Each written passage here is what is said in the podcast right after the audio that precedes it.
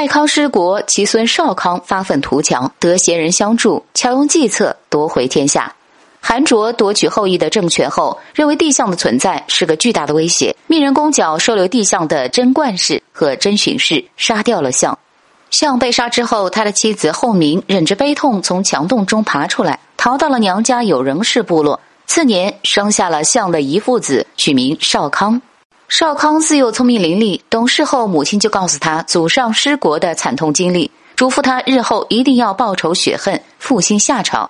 少康知道后痛哭不已，自此发愤图强，立志杀死韩卓，夺回本该属于自己的天下。少康十五岁那年，韩卓听说了项有后人，就命自己的儿子教向有人氏索要少康和他的母亲。有人氏惧怕韩卓，但又不愿交出少康。只好让他们母子从小路逃走，少康和母亲相互扶持，四处躲藏，找不到安身之所。一日来到虞国，虞国国君姚思为人贤良且睿智非凡，知道少康是相之子后，决定收留少康母子，并且让他担任虞国的袍正，以掩饰他的身份。袍正就是掌管食物的官职。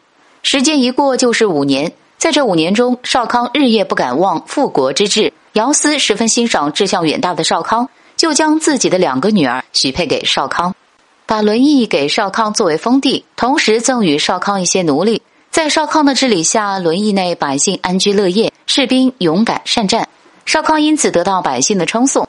但是少康远远不满足于此。少康深知，要想完成复国大业，必须得贤人相助。他听说山南有一贤士，名叫重开，是代国国君之后，代国被韩卓灭亡了，他才不得已避居于山野。少康连续四次拜见重开，重开都是一言不发。少康并不气馁，第五次敲开重开的家门，这次重开终于开口了。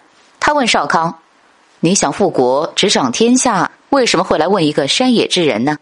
少康一听大惊，忙说：“我只是想拜师学习礼义罢了。”重开笑道：“你的命很宝贵呀，来拜师却隐瞒身份，不是明智之举啊。”少康听他道出了自己的心事，不由得热泪盈眶，跪下说：“我不想连累您，才不说实话。既然您都知道了，就请辅助我吧。”重开笑着说：“得人者方能得天下呀。”于是少康亲自驾马车将重开接到轮椅，并为重开挑选夫人、安置家事。从此，少康每日向重开请教，学习天地古往之道、治乱兴亡之故、俯视安民之术。数年过去，少康的势力已经不小了，但是要想和韩卓抗衡，还有些差距。少康为此十分烦恼，不知何时才能复国。重开劝他说：“韩卓如今气焰正盛，强取是不可行的，我们可以智取。”由于韩卓把大儿子交封在过地，小儿子封在割地，因此这两个人又被称为过交和割。他们为了继承权的问题早有心结。重开对少康说。韩卓有两个儿子，一个是过交，一个是歌邑。我们派人去取得他们两个的信任，离间他们，使他们兄弟相争，天下混乱。我们再趁机攻打韩卓，必定能成功。少康大喜，连连称赞。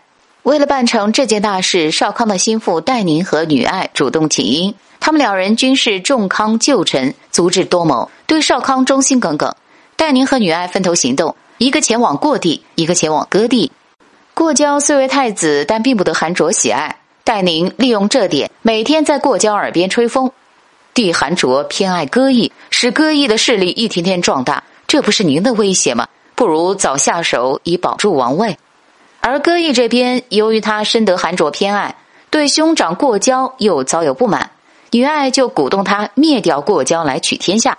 于是兄弟二人暗中布置兵力，伺机发动兵变。一日，韩卓出关远游，戴宁对过交说：“这是您的大好时机呀！”过交于是集中过地的兵力，杀入王宫中，宫中之人除嫔妃外，全部杀死。过地兵力空虚，歌毅于是命女爱率兵洗劫过地，又攻打王宫。过交在享乐之中就丢了性命。螳螂捕蝉，黄雀在后。少康趁机发兵，毫不费力就攻取了割地和过地。之后。少康便率兵杀入王宫中，杀了戈毅和韩卓，终于夺回天下，光复夏朝，成为夏朝第六位君主。少康执政后勤于政事，很有贤名。在他的治理下，夏朝国泰民安，出现了繁荣安定的盛世局面，史称少康中兴。